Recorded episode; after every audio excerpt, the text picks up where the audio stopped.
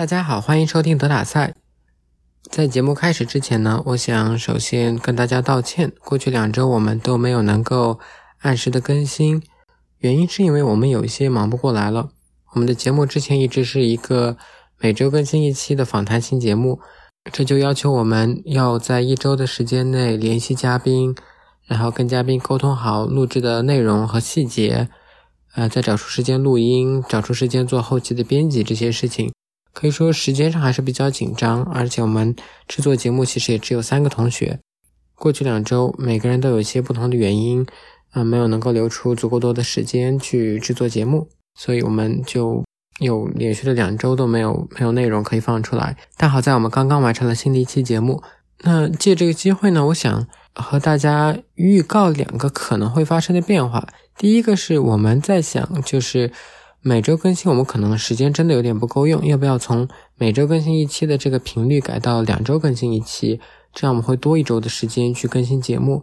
呃，但我们并不确定这样做是不是能够解决我们的问题，因为，呃，反正每个人都有拖延症。如果两周更新，我们还是有可能会拖到呃第二周再开始去制作节目。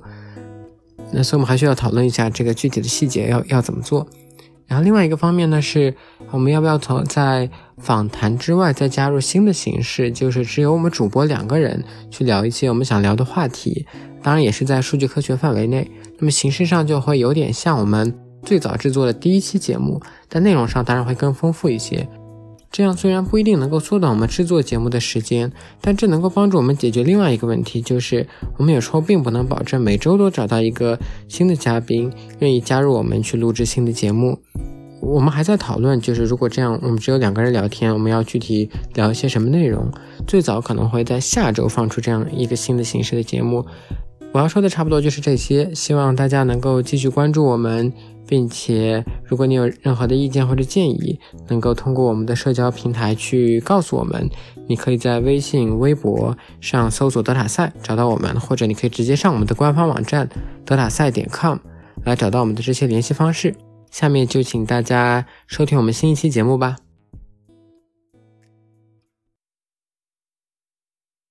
今天这期节目的名字叫“没有数据制造数据也要学习”。我们要聊的话题其实是我比较陌生的一个。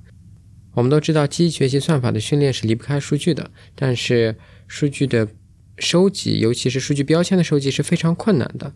那么今天的节目就和怎么样用人工生成的数据进行呃一些学习有关系。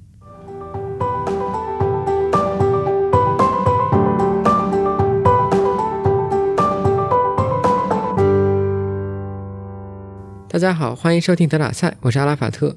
今天我请到的嘉宾是。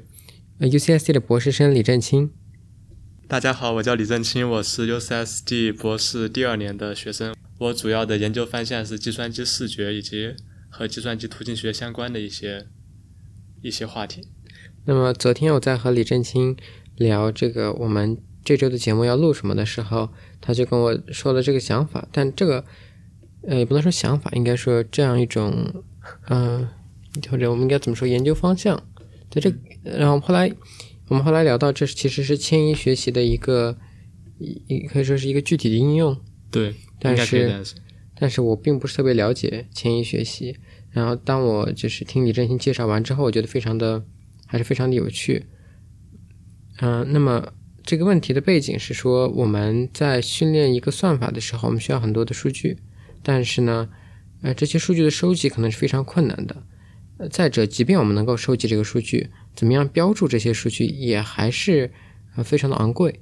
我们就想，能不能人工生成一些数据，然后让算法在人工收集的或者人工生成的这些数据上进行学习。李振清能给我们给一些例子吗？具体会在什么情况下出现这样的收集数据很困难的问题，并且我们可以用人工生成的数据去作为我们的训练数据？对，我可以举这样几个例子。在计算机视觉里面有有呃有这样三个问题是经常会被应用到的，一个是那个就是那个图像分割，在图像分割的时候，就如果我们需要去训练的话，我们需要把图像中每一个像素它所属的那个物体种类都标注出来。对，但是呃我打断一下，图像分割就是对不熟悉这个问题的听众，图像分割是说我们给算法一个图像，然后我们希望算法能够把图像中的呃每一个物件都标注出来。对，应该是说把图像中每一个像素它所属的那个物体的种类都标注出来。对，具体实现就是每每一个像素在在像素级别上告诉我这个像素是属于呃哪一个物体的。对，是的。就如果需要我们在 real data 上去标注这样的数据的话，我们需要请人工的方式，就是请人对每一个像素做标注，而这个标注的成本是非常的昂贵的，尤其是当图像的 resolution 非常高的时候，可能需要标注的时间会非常非常的大。但实际上你也不需要对每一个像素标记，对吧？因为我我是我之前和秦瑶聊的时候，他们他告诉我们说，你只要标出这个物体的轮廓。对，然后就说这个轮廓以内的所有的像素点都属于，比如说一个苹果或者一只猫这样。对，这个是一就现在来说比较常见的一种标注的范，一般是用就 polygon 去做一个标注。对，但这样的话，它的标注成本依然会比较高。嗯，所以说，可能一个更加好的方式是我能不能够从一些 synthetic 的那个就数据集中，我直接把那个物体的 label 就直接去获得。这个是一个我们可以用 synthetic 的那个就数据集去帮助 training。一些就算法的一个具体的一个就例子，然后另外一个例子是那个关流法。关流法的定义大概就是说，如果我在一个视频中有连续的两帧，然后我希望能够找到这两帧中图片中像素的那个对应关系，这个如果需要用人工标注的话是非常非常的困难的，因为即便是人也很难看出像素之间具体的一个对应关系。这个对应关具体的例子，比如说是。什么时候你们会用到这种？呃，比方说，我需要对一个物体做追踪，我需要知道那个物体在在视频中是在视频中是怎么去去运动的。在这个时候，我需要知道就物体中每一个像素它在相邻的就两帧中，它们之间的就移动的那个就轨迹是怎么样的？在类似于在一个电影中追踪一个物件，它具体在怎么运动？是的，是的。就关流法的另外一个应用是说，在视频中把运动的物体给找出来，然后这样的话，我们可以在后期，比方说把运动的呃幅度给加大，这样能够帮助我们更好的看到中就图片中一些就运动的就部分是什么。这个是关流法的两个应用。你把它加大是什么意思？就比方说，呃，比方说你要检测婴儿的那个呼吸和心跳，然后如果你直接看视频的话，你可能很难看到。就婴儿的呼吸的那个，就他身体的就起伏，所以你就可以放大这个动作的幅度。对，就如果我能计算出关流的话，我可以把这个运动的幅度给加大。这样的话，如果婴儿比方说出现一些问题，他停止呼吸或者怎么样的话，我就能够及时的从图片中把它给检测出来。真的有这种应用吗？听起来还是挺可怕的。这是一个医疗上的应用吗？对，应该是有的，因为原来本科的时候，我实验室应该有一个学长在做类似的那个 research。还有一些，比方说就好玩的应用，就是说，比方说一个人轻轻的他笑了一下，然后你希望把他笑容的那个幅度给加大的话，你也可以先把关流给计算出来，然后再把关流给加大之后，你就可以把他笑的那个脸做一个更大的一个就位移，这样的话可以把他那个笑容的幅度给加大。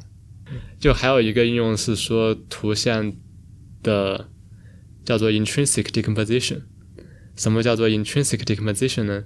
这个跟图像生成的方式有关，就是图像生成的过程，它其实是一个积分的过程，就是它是由物体表面的一些性质还有光照它们之间互相积分去得到的。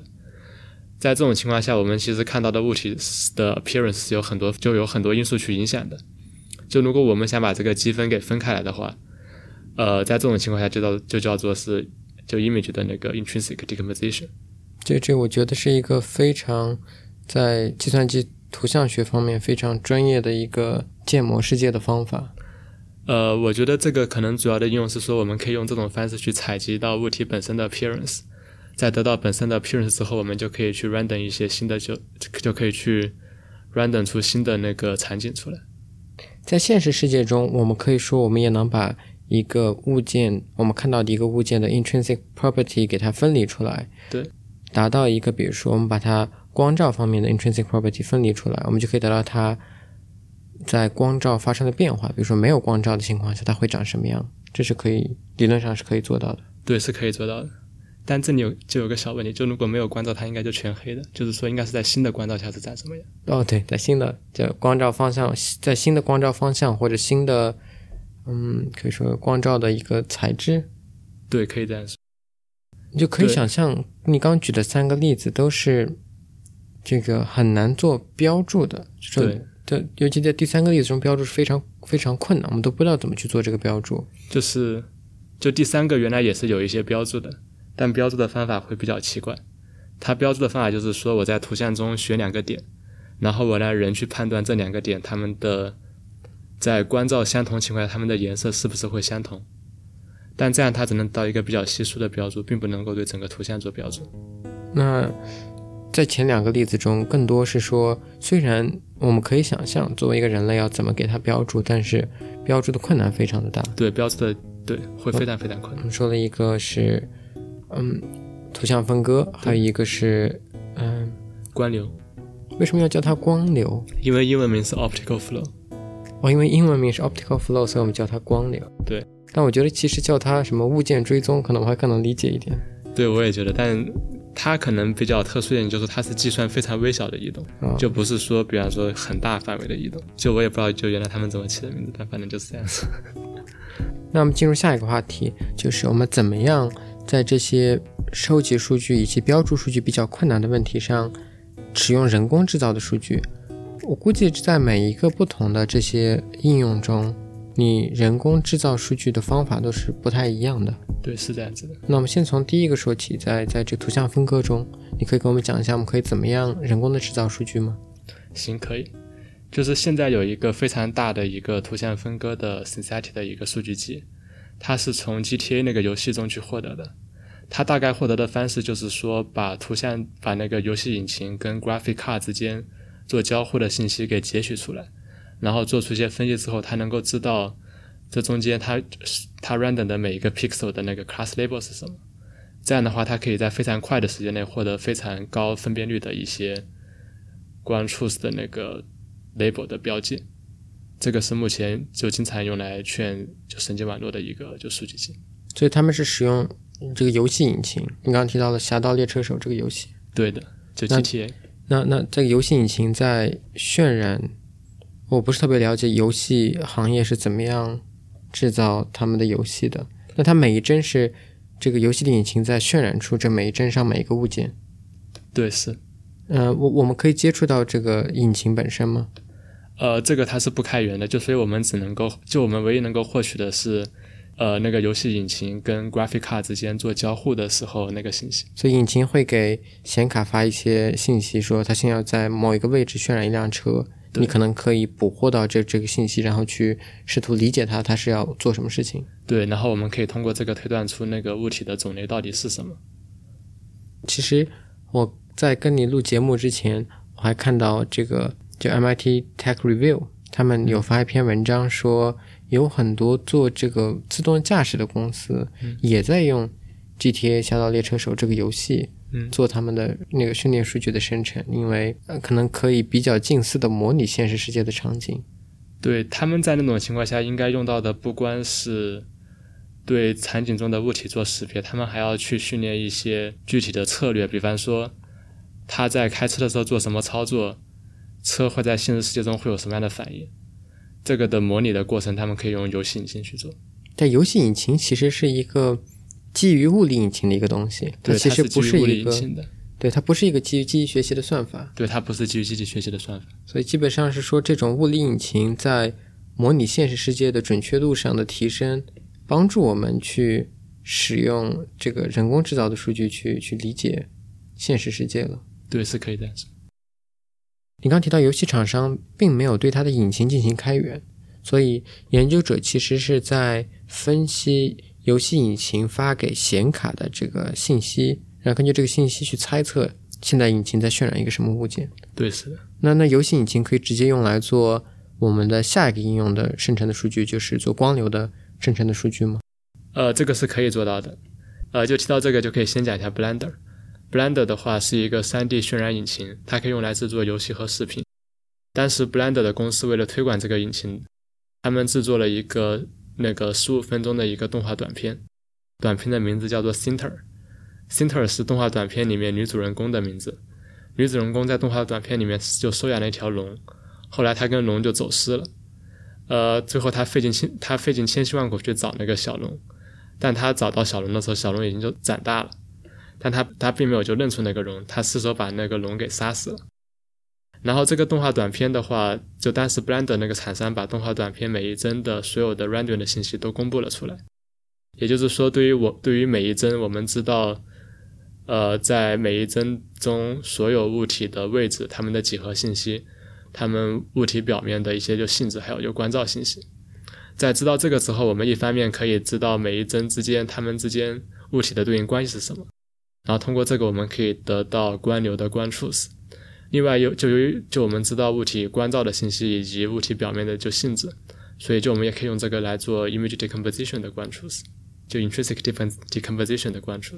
由于这是一个开源的，你有更多的信息，基本上你想做什么就做什么了。对，就基本上我所有的信息都获得了。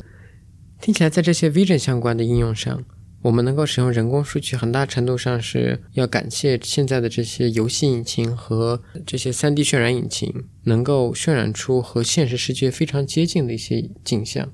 对，是的。但无论这些引擎渲染的多么的真实，我想。在这些引擎上训练出来的模型，如果直接用在现实世界上，它的错误率还是会非常的高。